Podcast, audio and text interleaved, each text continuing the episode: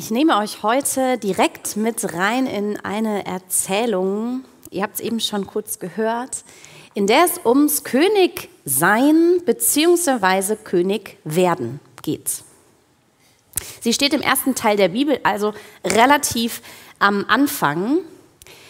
Ein Gottesmann namens Samuel, der bekommt eine ziemlich krasse Aufgabe von Gott als er schon sehr alt ist. Er soll jetzt mal aufhören, traurig zu sein, dass die Aktion König Saul gescheitert ist. Wie lange willst du ihm noch nachtrauern, wo ich ihn verworfen habe? fragt Gott Samuel. Aber irgendwie ist dem Samuel auch nicht so zu verübeln, dass der tief getroffen ist vom Scheitern König Sauls. Weil Saul war es, den Gott damals erwählt hatte. Der nach dem Auszug aus Ägypten und einer sehr korrupten Richterzeit als erster König des Volkes Israels neue Hoffnung bringen sollte. Nach viel Durcheinander, nach Angst vor erneuter Unterdrückung sollte jetzt ein König Orientierung geben, verbinden, Zusammenhalt stärken und im Sinne Gottes das Volk beschützen. Das Volk war überglücklich, dass Saul ihr König wurde. Gott selbst suchte ihn aus und salbte ihn damals auch schon mit Samuels Hilfe zum König. Tatsächlich.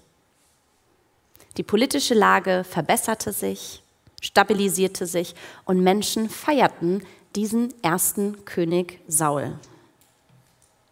Was gut anfing, lief dann aber ziemlich schnell ganz schön schief. Saul agiert voreilig, übernimmt sich, wird ungehorsam gegenüber Gott und stellt eigene Pläne in den Vordergrund. Das Ende vom Lied? Gott wendet sich von Saul ab, bereut, ihn zum König gemacht zu haben. Und das trifft Samuel, der ihn salbte, ganz schön schwer. Und er ist es auch, der Saul die Nachricht überbringen muss, dass Gott ihn nicht als König haben möchte, dass er sich von ihm abgewandt hat. Noch während Saul aber König ist, schickt Gott jetzt diesen Samuel los und sagt, hey, wir wollen einen neuen König finden. Und da lese ich aus dem 1. Samuel 16 die Verse 1 bis 4. Da sagt Gott zu Samuel, Jetzt füll dein Horn mit Öl und geh. Ich schicke dich zu Isai nach Bethlehem. Unter seinen Söhnen habe ich gesehen, habe ich einen gesehen, den ich zum König haben möchte. Samuel sagte, ich kann das nicht tun.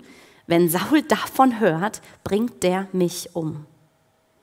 Der Herr aber antwortete, nimm eine junge Kuh mit dir auf den Weg und sag einfach, dass du gekommen bist, um den Herrn ein Schlachtopfer darzubringen. Und zu dieser Opferfeier sollst du Isai einladen. Dann lass ich dich wissen, was du tun sollst. Du sollst mir den zum König salben, den ich Gott dir nennen werde. Samuel tat, was der Herr ihm aufgetragen hatte. Klingt nach einem Plan Gott. Aber auch so ein bisschen verrückt vielleicht für Samuel, der soll jetzt den neuen König suchen, finden und salben. Und jetzt hofft er bei dieser Aktion nicht von Saul erwischt zu werden. Gott ihm, schlägt ihm dazu irgendwie so ein bisschen vielleicht eine Art Trick vor, vielleicht auch ein bisschen hinterhältig, ich weiß nicht, aber auf jeden Fall, dieser Plan geht auf. Die vorgeschobene Opferfeier steigt mit Isai und seinen sieben Söhnen. Ein erster, der Eliab, wird Samuel vorgestellt. Und Samuel denkt, ja, der ist es. Aber Gott sagt, nein, der ist es nicht. Es folgen Abinadab und Shamma. Ich weiß nicht genau, ob man die Namen wirklich so ausspricht. Auf jeden Fall zwei weitere, aber auch die sind nicht die von Gott erwählten. Und so ergeht es auch den restlichen vier Söhnen. Sie sind es alle nicht. Ich weiß ja nicht, ob ob das Samuel auch so ein bisschen unangenehm war. Also der muss jetzt da die sieben auflaufen lassen und sieben von denen sagen, äh, dass sie nicht neuer König sein werden. Jetzt ist Samuel aber einer, der nicht selbst entscheidet, sondern Gottes Plan ausführt. Er selbst hätte wohl anders gewählt. Und da verlassen wir mal kurz die Geschichte und ähm, ich habe gedacht, wir könnten uns mal fragen, ähm, wonach wählst du denn Menschen aus? Also zum Beispiel für gemeinsame Projekte, eine Gruppenarbeit in der Schule oder der Uni, für eine Jobposition als Freund, als Freundin? Wonach entscheidest du? Was ist dir wichtig? Fachliche und oder soziale Kompetenz, die äußere Erscheinung, Sympathie, gemeinsame Werte, Bauchgefühl, der erste Eindruck. Ich habe manchmal Angst, ähm, wen zu übersehen, nicht alle zu berücksichtigen, nicht allen gerecht zu werden, mich zu irren, Potenzial oder Kompetenzen auch mal zu unterschätzen. Mit welchem Blick schaust du auf Menschen um dich herum? Hm, Samuel hat hier keine leichte Aufgabe. Und er wundert sich am Ende der sieben Söhne, warum es keiner dieser ist. Gott hat ihn doch hergeschickt. Und tatsächlich, er stellt fest, einer fehlt. Der Jüngste. Der hütet die Schafe. Er heißt David, wird geholt und Gott spricht zu Samuel, ja, das ist er.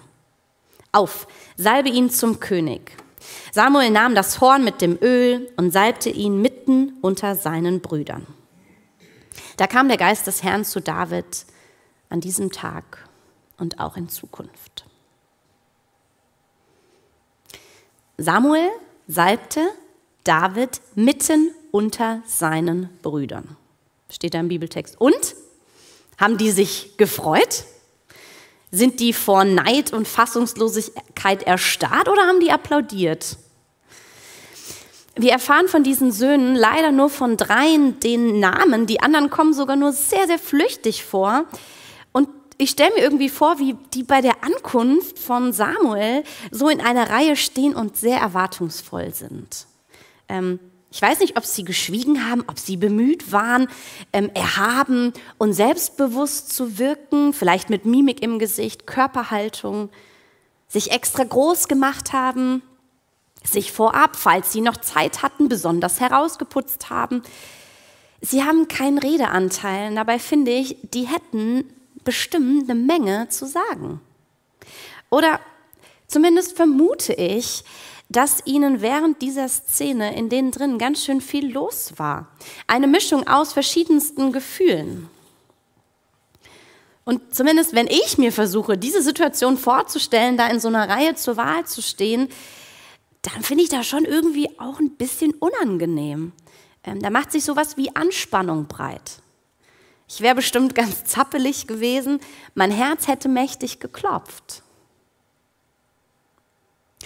Und ich muss an Momente ähm, aus meiner Kindheit denken. Zum Beispiel Sportunterricht. Da werden Mannschaften gewählt. Wie ich da mit anderen abwartend stehe und insgeheim hoffe, am Ende nicht übrig zu bleiben. Der Horror war nicht gewählt werden oder nur widerwillig, weil, naja, am Ende müssen halt alle gewählt werden, muss ja aufgehen. Jetzt weiß ich, dass das keine identische Situation wie bei den Söhnen ist, weil letzte oder letzter äh, war bei Mannschaftswählen beschämend bei David der Jackpot. Aber dieses in der Auswahl stehen und ums gesehen und ausgewählt werden zu bibbern, das kenne ich aus der Schule. Auch aus Momenten, wo vielleicht Klassen neu zusammengestellt wurden Es gibt Fernsehshows, wo ganze Mädels auftanzen, um gewählt zu werden. An welchen Moment aus deinem Leben erinnert dich vielleicht diese Königswahl? An eine Dating-App? An ein Bewerbungsverfahren? Oder eine Veranstaltung, zu der du sehr, sehr gerne eingeladen werden würdest?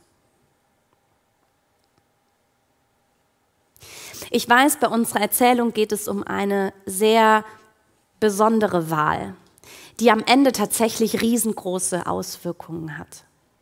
Vielleicht wollten auch gar nicht alle von diesen Söhnen zweiter König der Geschichte Israels werden, schon gar nicht, wenn der erste noch an der Macht ist. Vielleicht haben es manche aber auch gehofft und sogar gedacht, es würde ihnen zustehen. Da geht es zwar nicht ums Erbrecht, ähm, aber Erstgeborene oder mindestens Ältere, die haben schon noch mal eine andere Bedeutung als der Jüngste. Wer weiß, vielleicht waren einige von diesen Söhnen tatsächlich tüchtige, verantwortungsbewusste, kluge Männer, top geeignet, um König zu werden. Im Text steht bei einem, dass der gut aussah, groß gewachsen war, also eine Erscheinung. Und selbst Samuel dachte ja, einer von denen älteren stattlichen Kerle wird Gott doch wohl ausgewählt haben. Sie werden angesehen, aber nicht gewählt. Sie bleiben übrig, gehen zumindest in dieser Erzählung leer aus. Und da könnte wieder unsere Alltagswelt anklingen. Also mein Herz wird schwer, wenn ich an Menschen denke, die zu oft, so wie diese Söhne, stehen gelassen werden. Es wird schwer, wenn ich mitbekomme, dass Menschen einander nicht zutrauen, zur Wahl zu stehen, um gesehen zu werden. Ich werde auch traurig, wo ich aufgegeben habe, ähm, nach dem Wunder im anderen zu suchen. Und ich schäme mich, wenn ich selbst übersehen werde und denke, ich gehöre nicht dazu. Für mich gäbe es keine Aufgabe, keine Chance keinen Platz. Wieso werden zu viele Menschen unbeabsichtigt oder auch absichtlich übersehen? Warum bleiben Blicke oft beim Außen hängen, statt den Blick ins Herz zu wagen? Also am Ende ist es keiner dieser sieben, sondern David. Ich weiß nicht, was David dachte, als der in diese Situation damals hineingerufen wurde. Der kam vom Feld und die haben den gerufen. Hat er sich gefreut? Ähm, war der glücklich? Welche Blicke hat der geerntet? Der hat ja alles verpasst. Der platzt da mitten rein. Weiß der eigentlich, wie es ihm geschieht? Wusste David überhaupt, worum es geht? Als er von der großen Aufgabe, König zu werden, erfahren hat, war der überfordert und ängstlich? sorgenvoll, vielleicht auch wegen dieser neidischen Brüder? Oder hat er sich gefreut? Jetzt liegt in dieser Geschichte im Übrigbleiben der einen eine gute Nachricht für den anderen. Weil gerade die Wahl Gottes ist es ja auch, die natürlich beeindruckt. Also der sucht da, wo man wenig bis nichts erwartet. Sucht den unscheinbaren Hirtenjungen aus, den kleinsten, vermeintlich unbedeutendsten. Gott wählt den aus, der nicht mal in der Reihe zur Wahl mit aufgestellt wird. Also im David wurde so wenig Königpotenzial gesehen, die haben ihn gar nicht erst vom Feld nach Hause geholt. Der kann da bleiben. Hat niemand erwartet, dass der zur Wahl stehen könnte.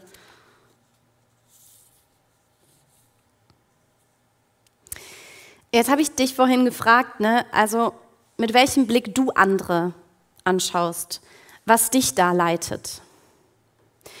Und unser Text, der gibt mit einem sehr berühmten Vers den Grund an, welchen Blick Gott hat. Warum er letztlich nicht die, sondern David gewählt hat. Und er sagt dazu Samuel, Sieh nicht auf das Aussehen und eine große Gestalt. Denn bei mir zählt nicht, was ein Mensch sieht. Der Mensch sieht nur auf das Äußere. Der Herr aber sieht auf das Herz. Oder nach Luther, sehr bekannt, weil es mal Jahreslosung war. Ein Mensch sieht, was vor Augen ist. Der Herr aber sieht das Herz an. Kurzer Einschub, es ist ein Ticken irritierend, ähm, dass fünf Verse nach diesem ähm, erwähnt wird, dass David eine helle Haut hatte, schöne Augen und gut aussieht. Also das ist jetzt an der Stelle natürlich kein Urteil von Gott, sondern schien dem Verfasser des Textes wichtig zu sein, aber ich finde, der grätscht damit schon so ein bisschen in diesen Zauber rein. Jetzt hat der David nicht nur ein gutes Herz, nee, der sieht halt auch noch echt gut aus. Also ja, es, ich es kurz dazu, weil ich es amüsant fand. Ähm, es ändert letztlich natürlich nichts daran, dass er trotzdem der war, ähm, vor dem niemand der Anwesenden dachte, er wird es, der käme als König in Frage. Aber Gott hat es schon gesehen. Der hat so viel Potenzial in ihm gesehen. Ähm, Davids Herz hat Gott überzeugt. Sein Wesen, seine Einstellung, seine Art zu handeln und die Welt zu sehen, alles das, was ihn in seinem Wesen ausmacht. Das ist am Ende für Gott ausschlaggebend. Das, was weniger offensichtlich ist. Was überhaupt auch schwer greifbar ist, sich erst im Miteinander, im Handeln ereignet und zeigt. Und ich glaube, in diesem Blick Gottes liegt unfassbar viel Liebe. Ein liebevoller und wohlwollender Blick, der nicht bei deinem Außen stehen bleibt und aufgrund dessen ein Urteil fällt. Ganz schön konträr zu Schönheitsidealen, Schubladendenken, Diskriminierung aufgrund von Äußerlichkeiten. Unser Gott, der uns mit allem geschaffen hat, der weiß, welche Wunder in dir stecken. In deiner Persönlichkeit. Der sieht nicht einfach an dir vorbei oder widmet dir nur so einen kurzen, flüchtigen Blick. Nein, der verweilt da gerne. Auf Augenhöhe. Und dabei hält er deine Unzulänglichkeiten aus. Bis Saul stirbt und David offiziell König wird, geht viel Zeit ins Land. David wird einen Riesen besiegen, einen besten Freund finden und verlieren. David wird vor Saul fliehen, um sein Leben bangen und kämpferische Siege einfahren. Und erst dann wird wahr, was Gott durch Samuel verspricht. Und das Spannende ist, David wird seine Aufgabe deutlich besser machen als Saul. Sein Herz mag ein wirklich gutes sein, ein gottesfürchtiger Mann. Aber David erlebt Brüche, Niederlagen und begeht grobe Fehler. Also Gottes Wahl nach dem Herzen heißt nicht, David wäre ein unfehlbarer König. Und dein Herz ansehen heißt also auch nicht, du wärst unfehlbar, sondern inmitten unserer Menschlichkeit sieht Gott dein Potenzial. Trotzdem, was du nicht gut kannst oder wo du selbst von dir enttäuscht bist. Er übersieht dich nicht und traut dir sogar etwas zu. Und das ist eine unbedingt gute Nachricht dieser Erzählung. Eine, die gerade im Kontrast zu diesen Brüdern deutlich wird. Also, die Erzählung ist damit einerseits schillernd und wohltuend, mutet uns in der Pointe vielleicht aber auch ein bisschen was zu. Ja? Und deswegen möchte ich dich gerne fragen, wo erlebst du gesehen zu werden? hervorgehoben zu werden wie David. Und wo erlebst du aber vielleicht auch, wie die Söhne stehen gelassen zu werden, übersehen, nicht beachtet. Da zeigt uns diese Königswahl die Vielschichtigkeit unseres Lebens, unseres Miteinanders auf. Bietet uns eine Mischung aus Herausforderungen und Zusage. Und ich wünsche dir, ich wünsche mir, ich wünsche uns als Gemeinden, ähm, dass wir Gott immer wieder um einen liebevollen Blick für uns selbst und füreinander bitten. Dass wir als Kirchen, als Gemeinden ein Ort sind, wo Menschen möglichst wenig übersehen werden. Wo das Äußerliche nicht Priorität hat. Nicht das Perfekte, Höchste, Beste, sondern vielmehr das, was uns im Innersten bewegt. Dass wir im anderen nach dem Guten suchen. Von ihm oder ihr das Beste erwarten. Und mein Gebet ist auch, dass Gott dir persönlich wie dem David begegnet. Nicht um dich zum König oder zur Königin zu machen, sondern indem er dir vermittelt, hey, ich bin ein Gott, der dich sieht und ich traue dir was zu. Amen.